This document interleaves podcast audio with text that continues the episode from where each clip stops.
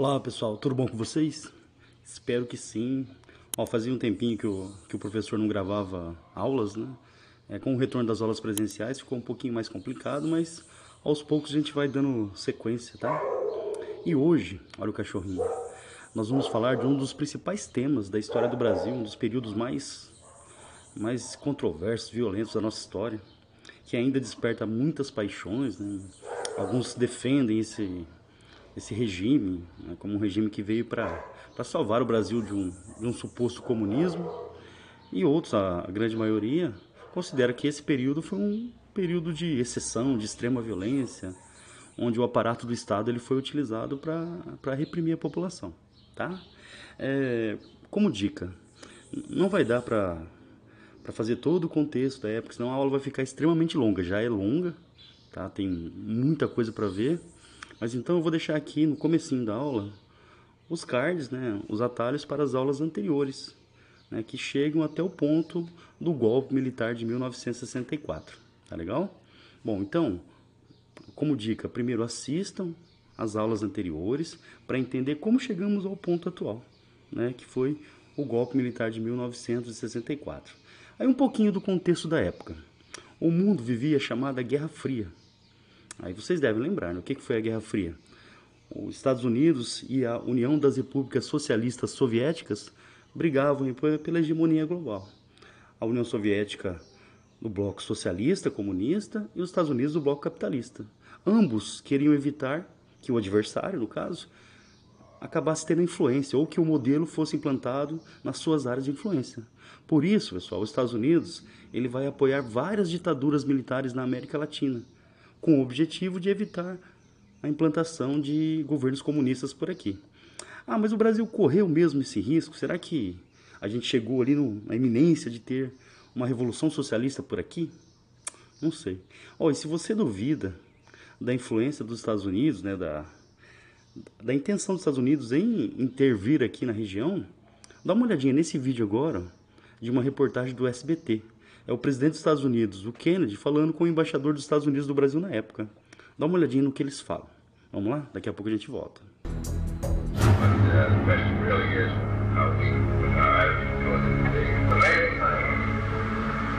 at the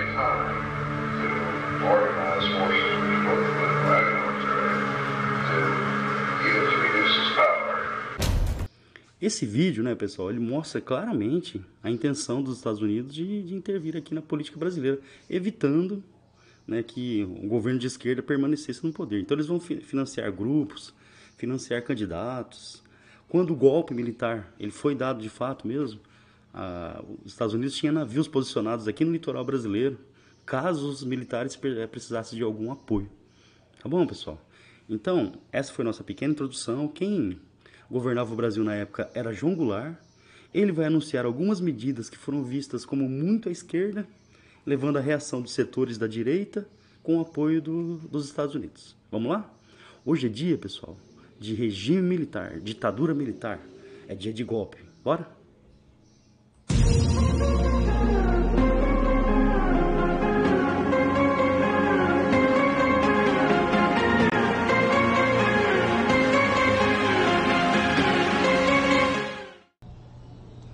Bom pessoal, não sei se vocês repararam, mas hoje eu estou, mas hoje eu estou aqui no meu cantinho do churrasco.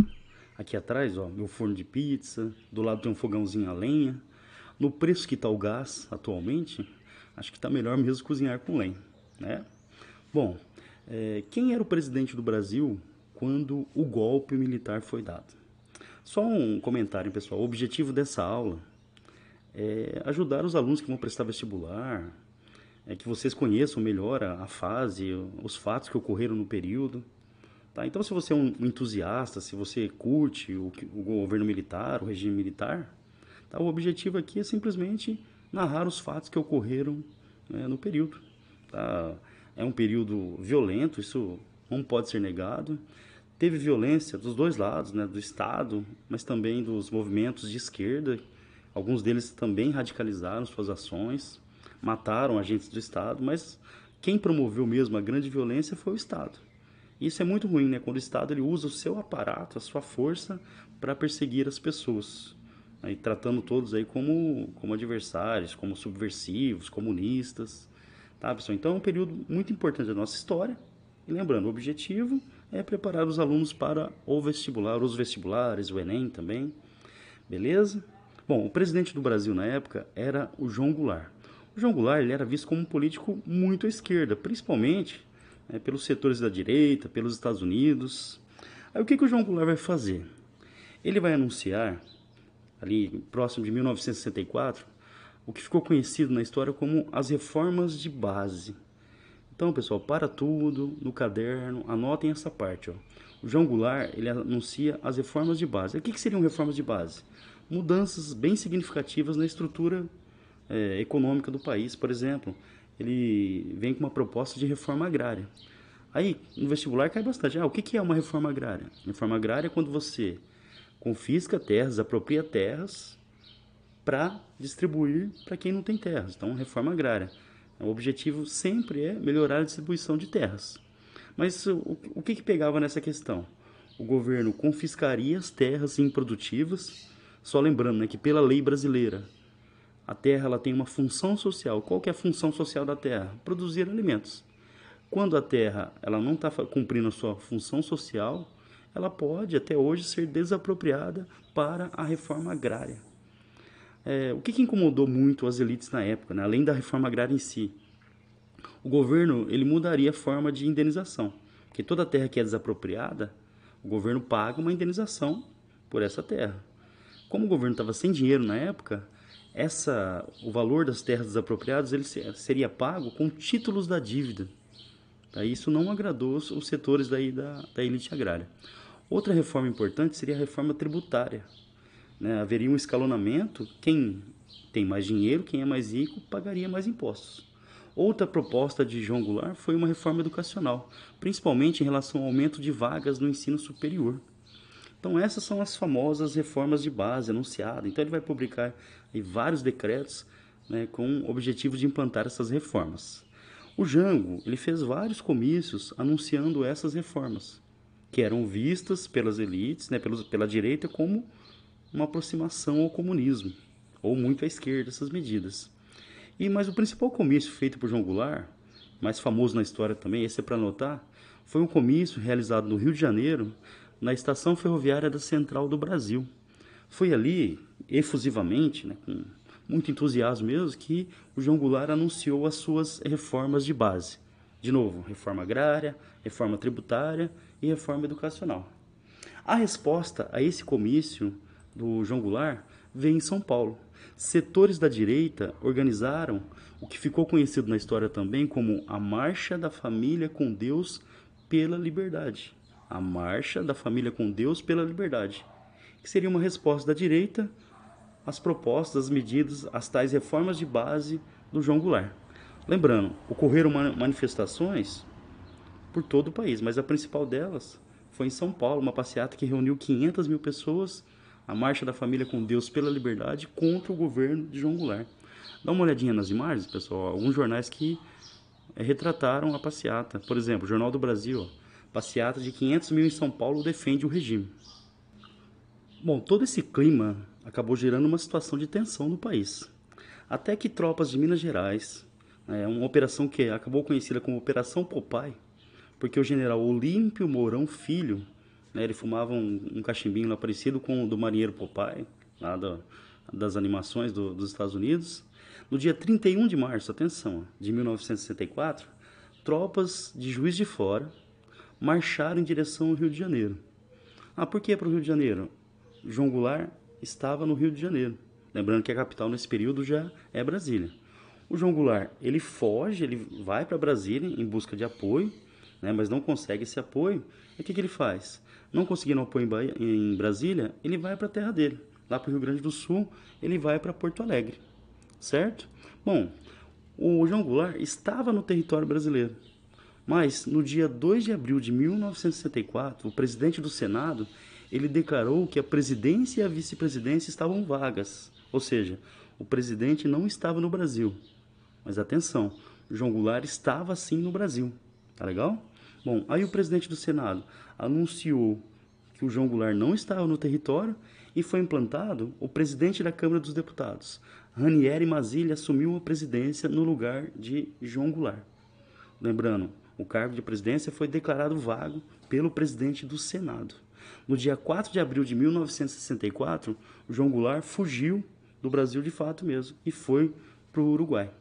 É, pessoal? Então, ponto de atenção. 31 de março de 1964, tropas de Juiz de Fora, comandadas por Olímpio Mourão Filho, diante da situação, né, da tensão que estava no país, os militares resolveram dar o golpe. Marcharam de Juiz de Fora para o Rio de Janeiro, onde estava o João Goulart. O João Goulart ele vai para Brasília em busca de apoio, não consegue, vai para Porto Alegre. O presidente do Senado ele declara que a presidência e a vice-presidência estão vagas e por isso o presidente da Câmara dos Deputados, Ranieri Mazzilli, ele foi empossado como presidente do Brasil. Dá uma olhadinha, esse é o Ranieri.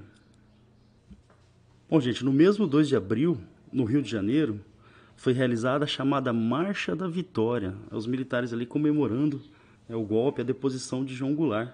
Então essa, essa passeata, tanques desfilaram, desfilaram ali pelo Rio de Janeiro, né, buscavam o apoio da população. O golpe ele começava a ser implantado. Blindados ocuparam as ruas, sedes de partidos políticos, sindicatos, o pessoal que apoiava as reformas de Goulart foram fechadas, foram invadidas por soldados fortemente armados. A UNE, atenção agora, a União Nacional dos Estudantes, né, que dava um amplo apoio às reformas de João Goulart, a UNE ela foi extinta, ou seja, a União foi colocada na ilegalidade e a sede da UNE foi incendiada. Outra coisa muito importante, o golpe ele teve apoio de vários setores.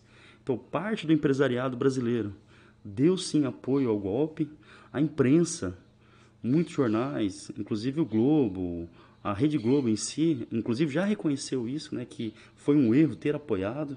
Aí, pessoal, vai acompanhando as imagens dos jornais, como que eles trataram em suas notícias o, o golpe militar na época, proprietários rurais, alguns governadores, setores da classe média e até da Igreja Católica, lógico, não toda a Igreja Católica, mas setores da Igreja Católica também deram apoio ao golpe militar de 1964. Então, só repetindo, o golpe ele teve um amplo apoio. Parte do empresariado, da imprensa, proprietários rurais, governadores, classe média e setores da Igreja Católica, né, que acreditavam mesmo nessa tal ameaça do, do comunismo do Brasil, certo? No dia 2 de abril foi organizado o que foi chamado pelos militares de Comando Supremo da Revolução. Lembrando que para os militares o golpe de 64 foi uma revolução, uma revolução que impediu que o comunismo fosse implantado no Brasil. Esse autodeterminado ou denominado Comando Supremo da Revolução, ele era composto por três membros: o brigadeiro Francisco de Assis Correia de Melo, vai acompanhando as imagens, tá pessoal? Ele era da aeronáutica, o vice-almirante Augusto Rademacher, da Marinha, e o general Arthur Costa e Silva. Atenção a esse nome, ele vai ter uma importância muito grande. Ó. O Costa e Silva, que vai ser presidente também do Brasil, presidente militar, o segundo. O Costa Silva ele fazia parte dos militares linha dura, que defendiam mesmo uma repressão mais violenta contra os subversivos, os comunistas. Então, havia militares que defendiam um governo mais brando, mas havia aqueles setores da, do exército, das forças armadas, que defendiam a linha dura. O Costa Silva, um deles. A junta, pessoal, atenção agora, muito importante. O governo militar, ele passa a governar através de atos institucionais. Ato institucional, o que, que é isso? É um decreto, uma norma do governo que era implantada sem passar pelo Congresso. Não existia essa regra na Constituição, mas o governo militar ele vai criar os chamados atos institucionais, ou seja, um ato do governo que era implantado né, sem passar pelo Congresso, ou seja, uma medida extremamente autoritária, certo? Então, essa junta militar, ela vai baixar o primeiro ato institucional. Dá uma olhadinha como que os jornais trataram na época esse ato. O ato institucional número 1, ele foi implantado no dia 9 de abril de 1964, ou seja, poucos dias depois que os militares assumiram o governo. Lembrando, serão vários atos institucionais, onde o mecanismo que o governo vai utilizar para implantar as regras que ele bem entendia. Bom, atenção no caderno agora, anotando. O que, que o ato 1 determinava? O governo militar poderia caçar mandatos de deputados. Olha isso, hein, pessoal? Caçar mandatos. Suspender direitos políticos por 10 anos. ou seja, a pessoa não poderia participar da política, sendo candidato, por exemplo, afastar do serviço público todo aquele que pudesse ameaçar a segurança nacional. Ou seja, demitir um funcionário público, lembrando que os funcionários públicos, eles têm estabilidade. Convocou eleições indiretas, atenção agora, convocou eleições indiretas para presidente. Ou seja, a partir do ato institucional número 1, um, a população não vai mais escolher o presidente.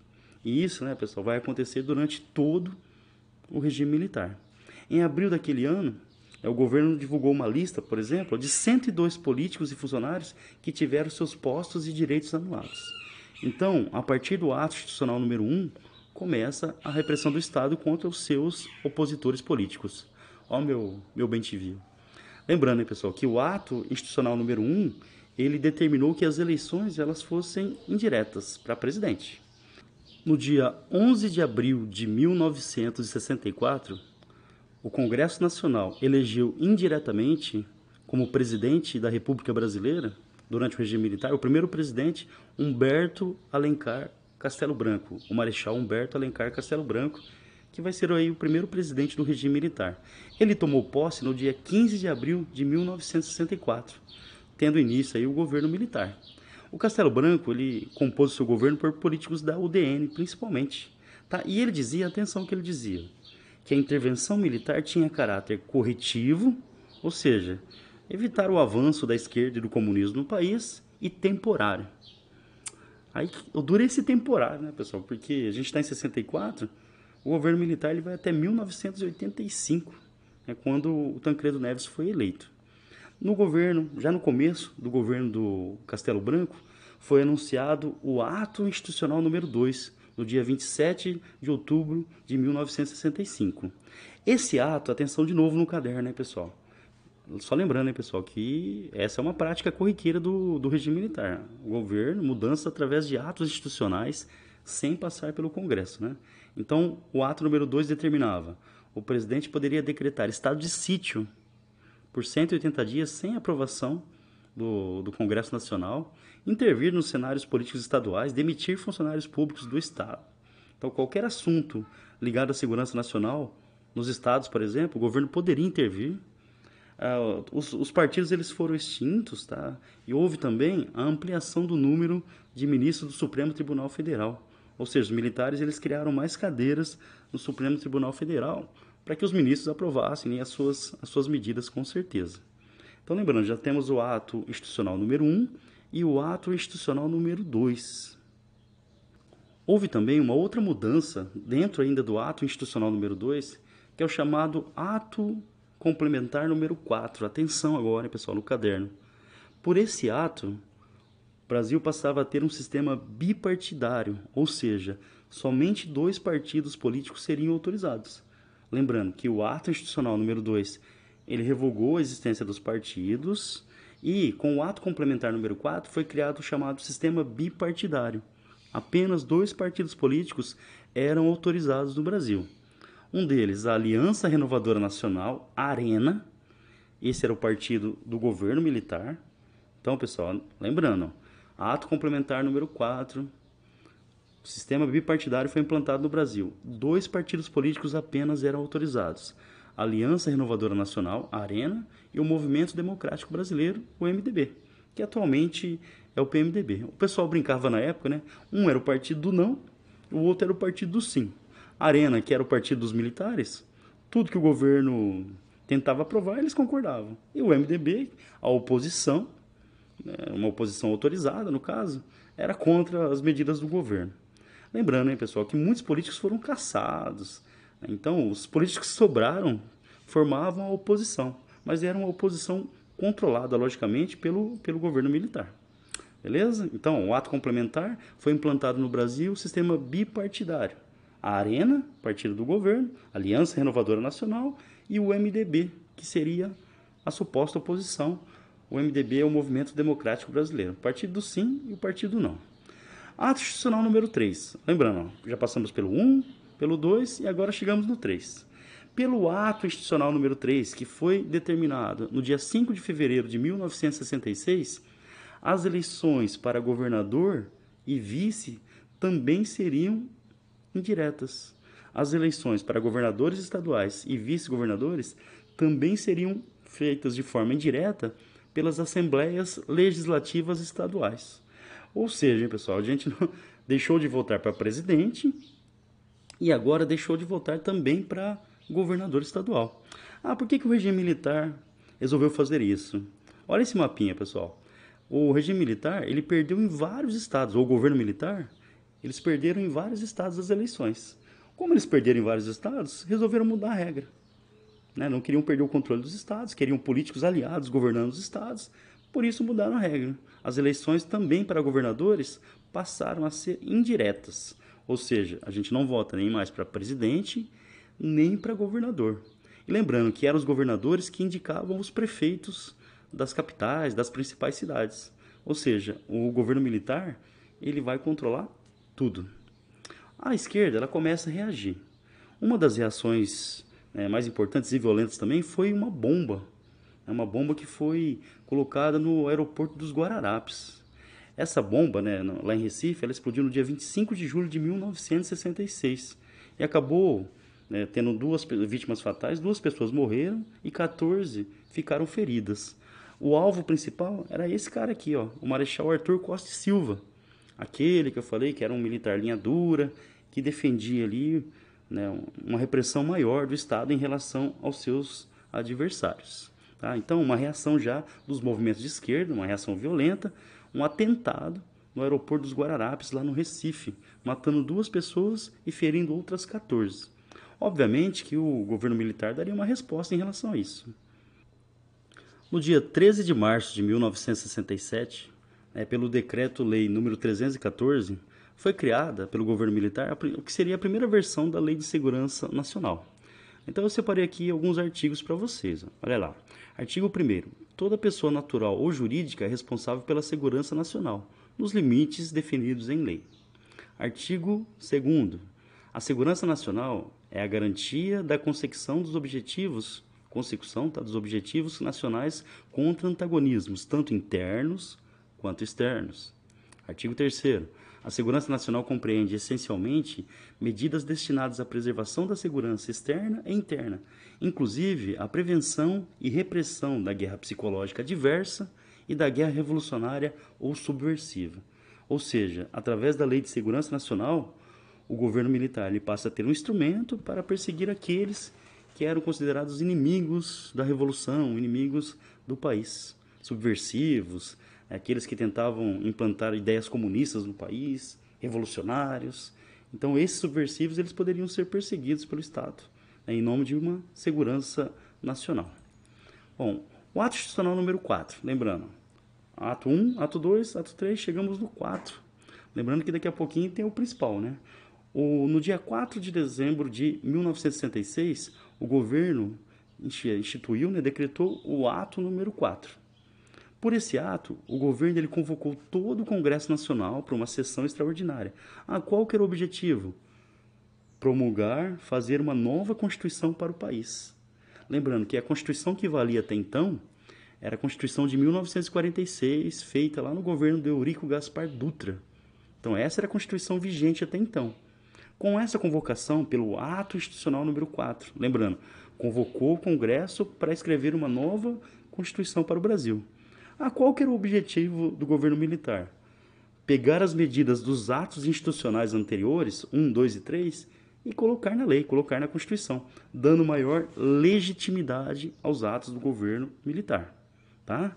Então, ó, em 15 de março de 1967, a Constituição ela entrou em vigor e começa o mandato do segundo presidente militar, que é o Costa e Silva, aquele que a gente comentou agora há pouco, né, que representava a linha dura, ou a ala mais dura dos militares. Tá? tá aí a imagem do Costa Silva.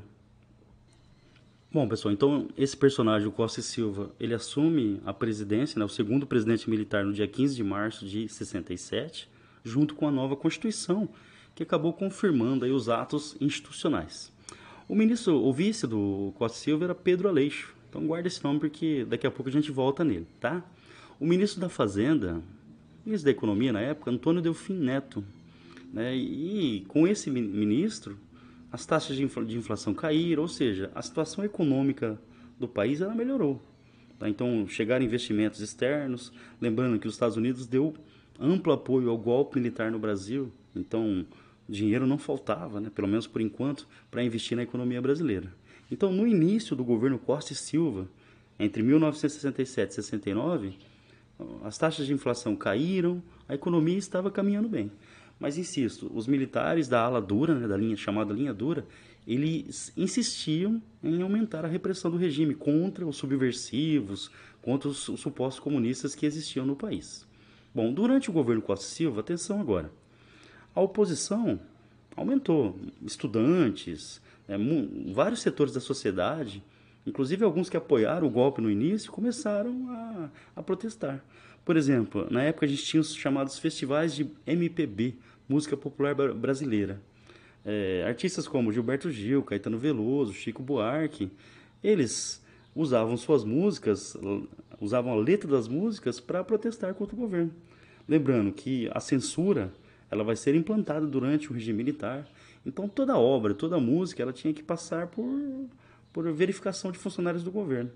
Mas muitos artistas, cantores conseguiram esconder dentro da letra da, das músicas protestos contra o governo militar. Tá? Se tiver curiosidade, pode pesquisar à vontade lá no, no YouTube, por exemplo, músicas que contestaram o regime militar. Muitas foram proibidas, outras acabaram passando sem que os, os funcionários do governo percebessem né, que eram músicas de protesto. Aí o governo ele vai ampliar sua repressão né, diante desses protestos. Aí aconteceu um fato no Rio de Janeiro, um episódio conhecido como Sexta-feira Sangrenta. Não precisa nem falar nada, né, pessoal? Teve um, um, protesto de estudantes, aí a polícia foi, cercou o protesto, todo mundo rendido. Mesmo assim, a política, a polícia, a política não, a polícia atirou a sangue frio, sangue frio e vários estudantes morreram. Então, a chamada Sexta-feira Sangrenta. É só uma amostra né, de como era a repressão do Estado em relação a protestos contra o governo. Então, só repetindo, 21 de junho de 1968, protesto de estudantes no Rio de Janeiro. A polícia tirou a sangue frio, matando vários estudantes. Aí a oposição, obviamente, ela também começou a radicalizar. Vários grupos né, de extrema esquerda também começaram a promover assaltos a bancos, atacavam soldados para pegar suas armas, é, embaixadores foram sequestrados, militares foram sequestrados também, alguns membros do governo, agentes públicos foram mortos por ações desses grupos de esquerda. Só que o governo, né, pessoal, Lembrando, teve violência dos dois lados mesmo, mas o governo tinha todo o aparato do Estado para reprimir os seus opositores. Então, muitos que apoiaram no começo o regime militar, o golpe militar, deixaram de apoiar, entre eles o Carlos Lacerda. O Carlos Lacerda, que é um político importante na época, ele era um grande opositor de Getúlio Vargas, inclusive teve um atentado contra ele durante o governo Vargas. O Carlos Lacerda ele tentou até criar uma frente ampla para tentar se opor ao regime militar, mas acabou não dando certo. Então a repressão nesse período ela começa a aumentar. E os protestos também. No dia 29 de março de 68, houve no Rio de Janeiro uma grande passeata, 50 mil pessoas. Mas o movimento mais importante desse período aqui, dentro do governo Costa e Silva, foi a passeata dos 100 mil. Ela é conhecida assim na história, tá pessoal? Passeata dos 100 mil. Ela foi organizada pelo movimento estudantil, Lembrando, eu falei no começo, ó, a Uni ela tinha sido colocada na ilegalidade, ela foi extinta. Mesmo assim, os estudantes eles conseguiram se mobilizar. E no dia 26 de junho de 1968, promoveram uma grande passeata contra o governo militar. Essa passeata é conhecida como passeata dos 100 mil. Além de artistas, além de estudantes, perdão, reuniu artistas, intelectuais, diversos setores da sociedade participaram dessa grande, gigantesca passeata contra o regime militar. Lembrando, passeata dos 100 mil, organizada por estudantes. Obviamente que a repressão do governo foi extremamente violenta. Agora, pessoal, acompanhe as imagens tá, dos jornais da época.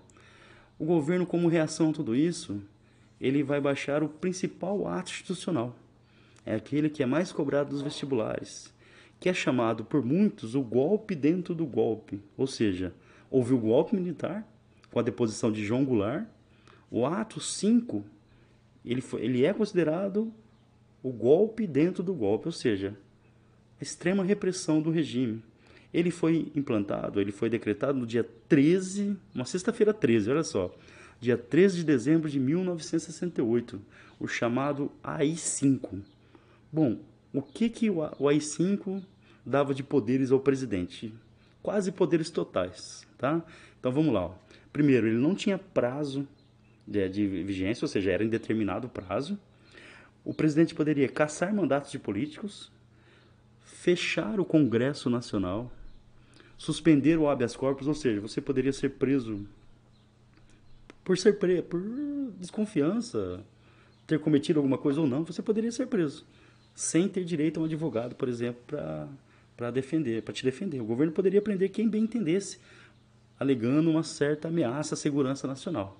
Censura prévia à imprensa, ou seja, a imprensa ela passa a ser censurada, todo o material que era divulgado na imprensa era verificado pelo, pelo Estado, não só a imprensa, peças de teatro, músicas, qualquer espetáculo artístico passava pela censura do Estado, para ver se no, naquele espetáculo ou naquela notícia não haveria alguma mensagem contrária ao regime militar.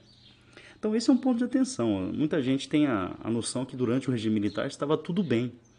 Um dos motivos é justamente esse, havia uma censura. Então as notícias contrárias ao governo, elas simplesmente não saíam. Então, tem, olha a imagem, tem até alguns, uma, uma coisa bem interessante. Alguns jornais, é, o censor do governo, ele circulava a manchete que não poderia ser publicada. Em alguns jornais eles colocavam lá um soneto, uma receita de bolo. Então você está lá no meio do caderno de política do, do Estadão ou da Folha e aparece um soneto, uma receita de bolo. Obviamente, todo mundo sabia que aquele ponto, aquela notícia, havia sido censurada pelo, pelo governo militar. Tá? Outra coisa, ó, o governo poderia aposentar compulsoriamente professores. Professores que eram contrários ao governo, funcionários públicos. Ou seja, qual foi o resultado de tudo isso? Vários políticos tiveram seus mandatos cassados, muita gente fugiu do Brasil com medo de ser morta pelo regime. Então, pessoal, esse é o ponto de atenção né, da nossa aula de hoje sobre o regime militar. O ato número 5, sexta-feira 13, 13 de dezembro de 1968 por esse ato, o governo militar ele passa a ter praticamente todos os poderes para reprimir a população, inclusive ó, com a suspensão do habeas corpus. Além do, dos atos institucionais, o governo ele tinha uma série de órgãos oficiais do Estado, né, além da Lei de Segurança Nacional, para reprimir a população. Por exemplo, o DOPS, Departamento de Ordem Política e Social. Esse órgão ele foi criado lá em 1924, ainda na Primeira República, é, antes da, da chamada Era Vargas, mas ele foi muito utilizado durante o Estado Novo, né, que é a fase, que é a ditadura implantada por Getúlio Vargas, de 37 a 1945, mas ele foi muito utilizado mesmo pelo governo militar, para acabar com seus, com os movimentos de oposição ao governo. E também foram criados, durante a ditadura, o DOI, Departamento de Operações Internas, que prendia e interrogava opositores do governo. Então, Atenção a esse órgão, porque ele vai ser responsável por muita tortura, muitas mortes ocorreram dentro das dependências do DOI, DOI-CODE no caso, né? o CODE era o Centro de Operação, de Operação de Defesa Interna, que era responsável pelas estratégias contra os inimigos do Estado. Então, esses dois juntos, o DOI-CODE, foram responsáveis por, por muita tortura, muita perseguição aos adversários do Estado. Lembrando, a prática da tortura ela foi corriqueira durante o regime militar é, os Estados Unidos ele criou ali no Panamá a chamada Escola das Américas é, e usou essa escola das Américas para ensinar agentes é, militares táticas ou práticas aí de, de tortura, onde a pessoa confessava qualquer coisa, até o que não tinha feito diante das torturas. Por exemplo, é, colocavam ratos na, nas partes genitais das pessoas.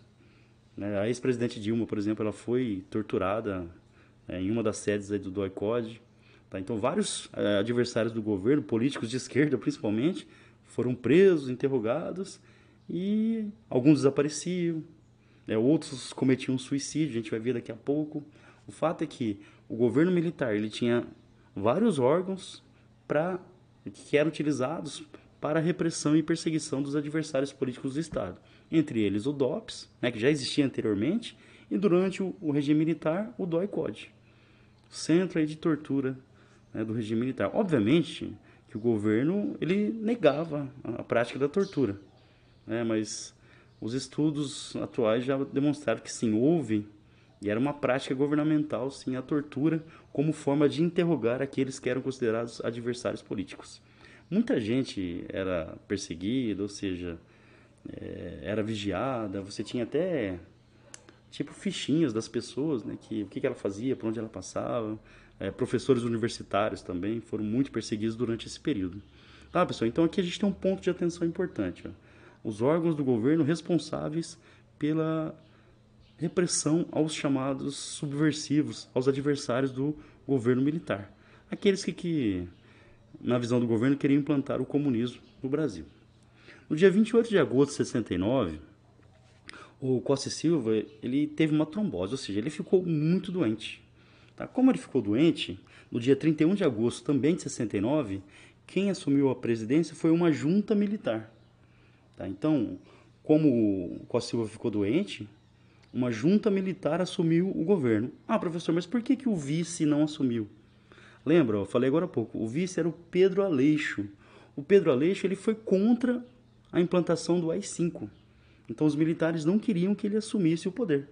Então, no lugar de Costa Silva, foi criada a chamada Junta Militar, ou Governo da Junta Militar, certo?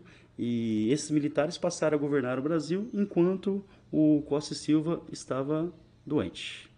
Tudo bem? Bom, durante o governo da Junta Militar, em setembro de 1969, houve o sequestro do embaixador dos Estados Unidos, Charles Elbrick. Ele foi sequestrado por dois grupos, o MR8, Movimento Revolucionário 8 de Outubro, e pela Ação Libertadora Nacional. Ah, o que, que eles exigiam? A libertação de 15 prisioneiros em troca do embaixador. A gente pode ver aqui no jornal ó, que o, o governo acabou aceitando e libertou os 15 prisioneiros. Entre esses prisioneiros está o José Dirceu, político importante do, do Partido dos Trabalhadores. Em 1969, o próximo presidente, o terceiro presidente militar, assume Emílio Garraçu Médici, mais conhecido como Médici. O governo dele, né, ou no governo dele, você tem a vigência do AI-5, ou seja, o presidente ele tinha todo o aparato repressivo nas suas mãos. Por isso, essa fase, ou o governo Médici, ele é conhecido como anos de chumbo, ou seja, o período mais repressivo da ditadura militar. O DOPS, o DOI-CODE, utiliza, utilizaram os instrumentos permitidos pelo AI-5 para perseguir os adversários opositores do Estado. Tá? Então as torturas aumentaram, as execuções também. Né? Entre as, os modos de tortura ou as estratégias de tortura estavam estupros, isso mesmo, afogamento, choques, atos nas partes íntimas, como eu já comentei. Por exemplo, em 1970, mais de mil denúncias de tortura foram feitas, lembrando que o governo militar ele sempre negava. Em 1972, estima-se que 38 pessoas foram mortas aí pelo regime militar e 22 desapareceram, ou seja, a repressão foi muito forte nesse período. Aí, o que, que o Médici conseguiu durante o seu mandato? Ele conseguiu, utilizando os instrumentos do Estado né, repressivos, eliminar praticamente todos os movimentos de esquerda. Alguns líderes importantes foram, foram mortos. Por exemplo, esse perso personagem, o Carlos. Era moto passar. O Carlos Marighella, que era um político, escritor, guerrilheiro comunista, marxista. Ele foi um dos principais organizadores da luta armada contra a ditadura militar, chegando a ser considerado o inimigo número um do regime. Ele foi responsável pela fundação, né, um dos responsáveis pela Ação Libertadora Nacional. Em novembro de 1969, pode olhar a imagem, ele foi assassinado por agentes do DOPS, que é, fizeram uma emboscada e assassinaram o Marighella. Lembrando, um dos principais opositores foi executado pelo governo. Outro muito importante é o Carlos Lamarca. O Carlos Lamarca também um dos líderes da luta armada contra o governo militar.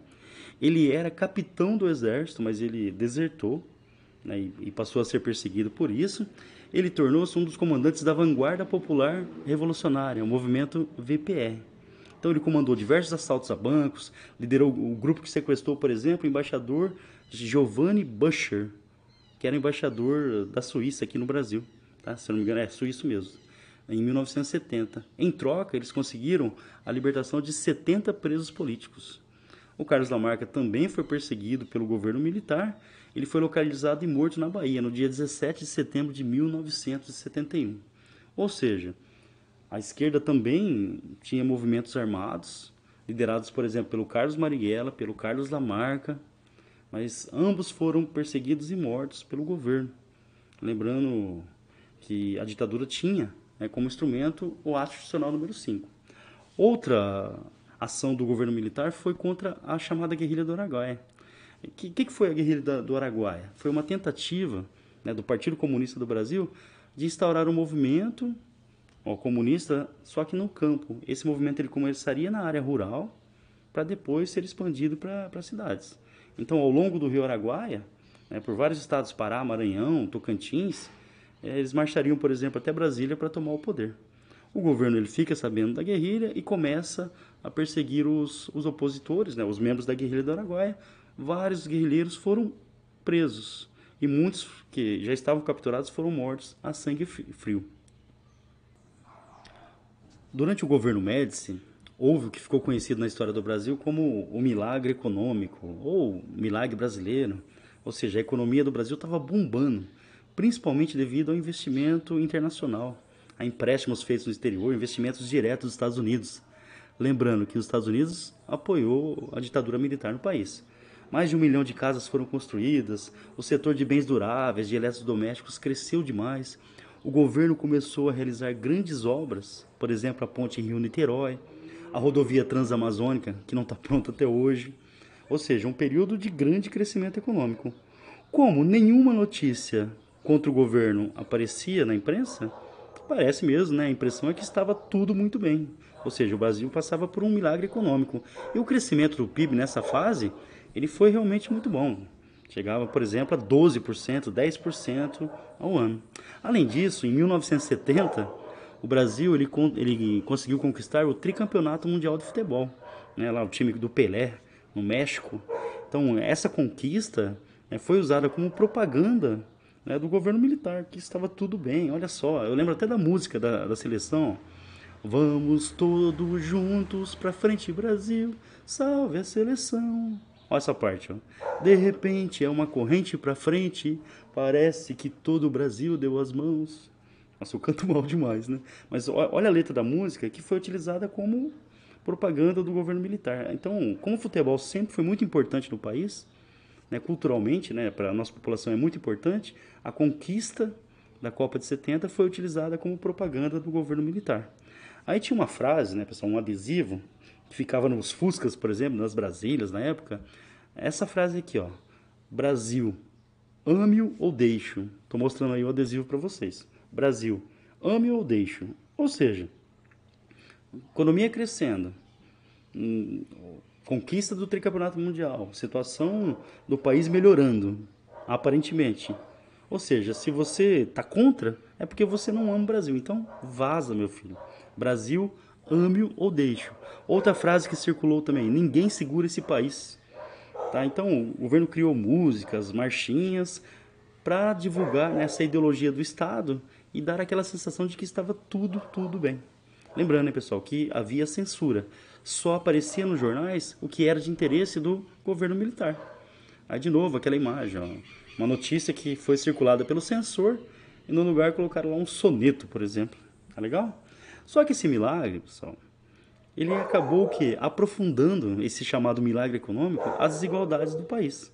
Então, por exemplo, para garantir esse crescimento, ao cachorrinho, houve restrição ao crédito, as tarifas do setor público elas foram aumentadas, contenção dos salários e direitos trabalhistas, ou seja, começou a ter um arroxo muito forte em relação aos trabalhadores. Então, o milagre era só aparente. Aí, em 1973, houve uma crise econômica mundial. Olha nos jornais, conhecidas como, conhecida né, como choque do petróleo. É, os países produtores de petróleo eles diminuíram a produção e isso teve como efeito um aumento no, no preço do barril, tá? gerando aí uma, uma crise econômica global. Como o Brasil dependia de investimentos externos, principalmente dos Estados Unidos, o dinheiro parou de chegar.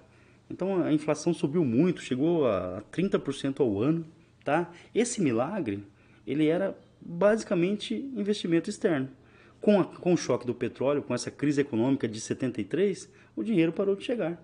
Só para vocês terem uma ideia, ó, a dívida externa brasileira em valores atuais chegou a 1,2 trilhão de dólares em valores atuais, ou seja, nossa economia estava quebrada. Só lembrando, quando os militares eles deixam o poder, eles entregam o país numa situação econômica muito ruim, devastadora.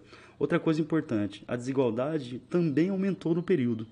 O chamado índice Gini, que é um, que é um instrumento utilizado para medir a desigualdade de renda, por exemplo, no país, ou a concentração de renda, em 1977 alcançou um dos principais níveis da história. Tá? O Brasil chegou a 0,62, parecido com países da África, com, com os países mais pobres do mundo. Então, toda essa situação econômica, esse milagre econômico que dependia de capital internacional, com o choque do petróleo, a situação econômica piorou e a desigualdade social só crescia no país. Lembrando, como o governo ele censurava a imprensa, poucas notícias ou nenhuma notícia ruim em relação ao governo e à economia era autorizada nos jornais. Então a sensação que estava tudo bem permanecia. Mas o governo militar ele começa a perder o apoio. Em 1974, o Médici ele sai né, da presidência e assume o nosso quarto presidente militar, que é o Geisel. No governo Geisel, pessoal, atenção, começa uma abertura em relação à democracia. Opa, o Geisel assumiu com esse compromisso de devolver a democracia para o país, ou conduzir o Brasil à democracia. E atenção à frase agora. O Geisel defendia uma abertura lenta ao caderno, hein? gradual e segura. Ou seja, a transição do regime militar para o regime democrático seria feita aos poucos, né? de lenta, gradual e segura, sem, por exemplo, que os militares fossem prejudicados nessa transição. Mas as Forças Armadas elas ficaram extremamente desgastadas, né, principalmente devido à situação econômica. As eleições elas eram indiretas, lembra disso? Ó? Para presidente e para governador. Lembrando que os governadores eles é que indicavam os prefeitos das principais cidades, certo? Aí, nas eleições parlamentares, o governo militar também começou a perder. Por exemplo, nas eleições de 1974 para o Senado, os militares, né, os candidatos militares, eles foram a minoria. Ou seja, os militares perderam as eleições para o Senado. Só que as eleições para senadores elas continuavam diretas ainda, o que mostra que os militares não estão tão bem na fita assim, ou seja, a população é, não aguentava mais, certo? É, por, por isso, né, para evitar perder o controle do Senado, o presidente Gás ele fez uma mudança, lembrando que ele estava fazendo uma abertura, mas essa abertura seria aos poucos. Em 1977, chamado Pacote de Abril, houve mudança nas regras eleitorais. Ou seja, o que, que mudou? Um terço dos senadores passou a ser eleito indiretamente, é o chamado senador biônico. Ouviram? Senador biônico. Um terço dos senadores passaram a ser eleitos de forma indireta, ou seja, eleitos pelo regime militar. Com essa medida, o governo militar garantiu o controle do Congresso, ou seja, pelo menos do Senado. Lembrando, essa medida foi implantada porque os candidatos militares eles perderam as eleições de 74. Para evitar uma nova derrota, foi criado o instrumento do senador biônico. Um terço dos senadores seriam escolhidos indiretamente. Olha nos jornais como saiu. Mesmo com a tal abertura lenta, gradual e segura do governo Geisel, as violações contra os direitos humanos ainda continuavam. Lembrando que boa parte dos militares ainda defendia uma linha mais dura né? Mas Geisel ele tentava promover uma abertura. É um dos episódios mais mais famosos, né, mais terríveis dessa fase foi o assassinato do jornalista Vladimir Herzog. Você já deve ter visto no, nos livros de história ou pelo menos a, a notícia em algum jornal por aí, tá? Ele foi morto no dia 25 de outubro de 1975. Olha só, dois dias depois do meu aniversário. É, ele foi é, convocado para dar uma, para dar um depoimento na sede do DOI-COD e, e, acabou morrendo. Tá? Aí o que, que os militares tentaram fazer? Olha só a imagem. Eles simularam que o Herzog teria cometido suicídio. Então ele se amarrou numa janela bem baixinha ali e teria se enforcado.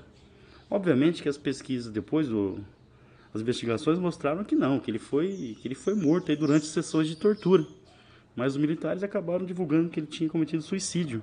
E fizeram isso com muitas pessoas. Né? Pessoas que eram levadas para dar depoimento nas sedes é, dos órgãos do governo e acabavam morrendo. E o governo alegava é, suicídio. A morte do, do Herzog ela acabou levando uma onda gigantesca de protestos pelo país. Tá, pessoal? Então, foi muito significativa. Durante o governo Geisel, que estava promovendo uma abertura lenta, gradual e segura, a violência do governo ainda permanecia e o episódio do, do assassinato do, do Herzog foi muito significativo. Diversos setores da sociedade começaram a se mobilizar. Em 1978, metalúrgicos do ABC, aí o, o ex-presidente Lula começa a entrar na história, era um dos líderes sindicais aí desses movimentos. Eles começaram a promover greves, né, uma das maiores greves da história. Ainda em 1978, a pressão popular, né, então já estava ficando insustentável o regime militar, obrigou o governo a revogar os decretos-lei, ou seja, os atos institucionais. E olha só essa, pessoal. No dia 17 de outubro de 1978, através de uma emenda constitucional número 11, né, o AI-5 ele foi revogado. No dia 17 de outubro de 1978, um dos principais instrumentos de repressão do regime militar ele foi revogado. O AI-5 ele chega ao fim em 1978, certo? Bom, em 1979, o quinto presidente militar, então a gente teve, ó, Castelo Branco, Costa e Silva, o Médici, o Geisel e agora o Figueiredo. Lembrando que a gente teve o governo da junta militar também, né? Então João Batista Figueiredo, ele assume o poder em 1979, assume a presidência com o objetivo de promover a abertura democrática, certo? Bom, no dia 15 de março de 79, ele assume a presidência prometendo restabelecer a democracia. No governo dele, em 1979, atenção agora, foi promulgada a Lei de Anistia. Rapaz, o papagaio do vizinho está animado hoje. Bom, o que a lei de anistia determinava? A lei de anistia ela concedia o perdão a todos os condenados por crimes políticos. Olha isso, hein, pessoal? Concedia o perdão a todos os condenados por crimes políticos. Mas vai entrar no pacote, inclusive, agentes do Estado que promoveram torturas, que cometeram assassinatos. Lembrando, a lei de anistia não concedia perdão àqueles que foram acusados de atos terroristas. Então, por exemplo, aqueles membros da esquerda que promoveram assaltos a banco, atentados, eles não entrariam na lei de anistia. Foi uma ferramenta usada pelo governo militar para proteger os seus agentes, evitando que eles fossem punidos após a abertura democrática. É para pensar sobre a lei de anistia, tá? Outra coisa importante, ó, com a lei de anistia, muitos presos políticos foram liberados. Lembrando que um preso político é aquele que está preso por conta de fazer parte da oposição política. Isso ainda existe em alguns países no mundo os exilados, né? ou seja, aqueles que fugiram do país ou que foram expulsos, eles puderam voltar para o país. Outra coisa muito importante, ó, houve a volta dos partidos políticos. Lembrando que a gente tinha o sistema, durante o regime militar, o sistema bipartidário, Arena e MDB. Com essa abertura, surge o PT, o Partido dos Trabalhadores, fundado lá pelo, pelo Lula principalmente. O PDT, que já existia, criado por. É, já existia no passado, ele, ele volta. A Arena, que era o Partido Militar. A Arena mudou de nome, virou o PDS e o MDB virou o PMDB. Lembrando que o PMDB existe até hoje. Tá? Então, dentro dessa abertura democrática, voltam os partidos políticos. Mas é assim, né? havia ainda o setor dos militares que era contra essa abertura democrática. Então, alguns membros do exército, contrários a essa abertura, começaram a promover atentados. O mais famoso deles é o chamado atentado no Rio Centro, é, na noite do dia 30 de abril de 1981, estava tendo um show no Dia do Trabalhador. Aí, olhem nas imagens, é, dois militares, né, um deles o sargento Guilherme Pereira do Rosário e o capitão Wilson Dias, eles levaram bombas dentro de um carro né, para explodir onde estava acontecendo o evento. Mas eles fizeram alguma cagada e a bomba acabou explodindo dentro do carro, né, matando um deles. Né? O sargento foi morto e o capitão ele foi gravemente ferido. Então esse é um dos episódios mais famosos de reação da ala dura do regime militar contra a abertura democrática. Dá uma olhada na imagem, olha só o cara dentro do carro. Bom, pessoal, nesse momento estamos caminhando para para, para o fim da ditadura militar no país. Tá? Em 1982, né, com a abertura democrática, as eleições diretas para governador estadual voltaram. Então, lembrando, a eleição direta é quando o eleitor elege diretamente né, o governante. É, durante o regime militar, tanto a eleição para presidente quanto para governador, elas eram indiretas. Então, quem elegia o governador eram os deputados estaduais. Nesse caso aqui, em 1982, os partidos de oposição venceram a maioria dos estados, ou seja, o que mostra claramente o enfraquecimento do, do governo militar. Entre 1983 e 1984, isso cai muito no vestibular, pessoal, então atenção agora. Começa uma grande campanha pelo país. Essa campanha exigia a volta do voto direto para presidente. Tanto que a campanha, ela começou, ela recebeu o nome de Movimento das Diretas Já. Ou seja, queria a volta vo da, da eleição direta, do voto direto para a escolha do presidente. Diretas já entre 1983 e 1984. Milhões, milhões de pessoas saíram às ruas. Estima-se que por todo o país aí mais de 20 milhões de pessoas. Em São Paulo, manifestações com mais de um milhão de pessoas. Aí foi criado um deputado chamado Dante de Oliveira. Ele criou o projeto de lei, uma emenda constitucional, que determinava a, voto, a volta né, do voto direto para presidente. Só que lá no Congresso, uhul, campanha direta já, vamos lá, vai ser aprovada. No Congresso, a emenda foi rejeitada.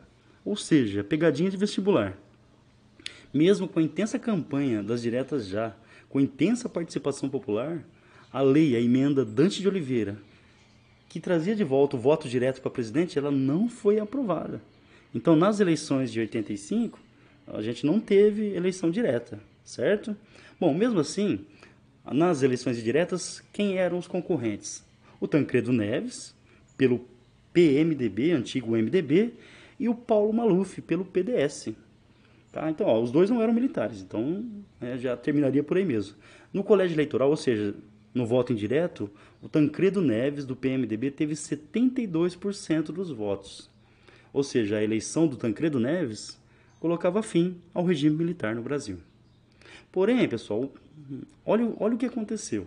Eu lembro disso, eu era pequeno, eu lembro da minha mãe contando, né, porque eu teria prova na escola naquele dia, e como o presidente morreu, as aulas foram suspensas. O Tancredo Neves ele teve uma diverticulite, teve um problema no intestino e acabou falecendo. É, no dia 21, olha só, no dia 21 de abril de 1985, o Tancredo Neves, eleito presidente, o que colocaria fim ao regime militar, ele morre, ficou doente e morreu.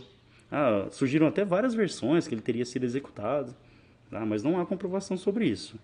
Quem assumiu a presidência no lugar foi o vice. O vice do Tancredo Neves era o José Sarney, político importante do país, né? E que está na política até hoje, inclusive. Tá, pessoal? Então, quando José Sarney assume a presidência, ele assume prometendo conduzir o país à democracia. Tanto que durante o governo dele teremos a elaboração da Constituição de 1988, que é a Constituição atual, substituiu aquela do regime militar que é considerada por muitos né, uma das constituições mais avançadas do mundo, principalmente em relação aos direitos humanos. Embora na prática, né, aqui no Brasil, é, nem tudo né, garante o respeito aos, aos, direitos humanos, mesmo estando na Constituição. Mas a eleição de Tancredo Neves, mesmo com sua morte, José Sarney assume, termina o regime militar, dando início a uma nova fase da nossa história, que os historiadores costumam chamar de Nova República é, os dias atuais. Aí teremos o Sarney, depois o Collor, Itamar Franco, Fernando Henrique Cardoso, o Lula, a Dilma, o Temer e atualmente o Jair Bolsonaro. Beleza, pessoal? Então, ó, eu sei que ficou super longo, né? Mas direto, aí dá, dá para vocês irem parando, pegando aí por cada por cada presidente militar. Foco principal no AI-5, né, que foi o ato mais repressivo do governo militar. Tá legal? E espero que tenha ajudado. Tá bom, pessoal? Então, ó, qualquer dúvida, como sempre, pode entrar em contato, né, aqui pelo YouTube ou pelo Instagram. Fiquem à vontade, tá? Que eu sempre respondo qualquer dúvida, beleza? É isso, pessoal. Então, ó, obrigado aí pela, pela paciência, por ter assistido a aula até o fim. Não esqueça de se inscrever no canal, dar um, dar um like, tá legal? Vamos juntos construir a história, né? e uma história de democracia. Não existe caminho fora da democracia. Beijo.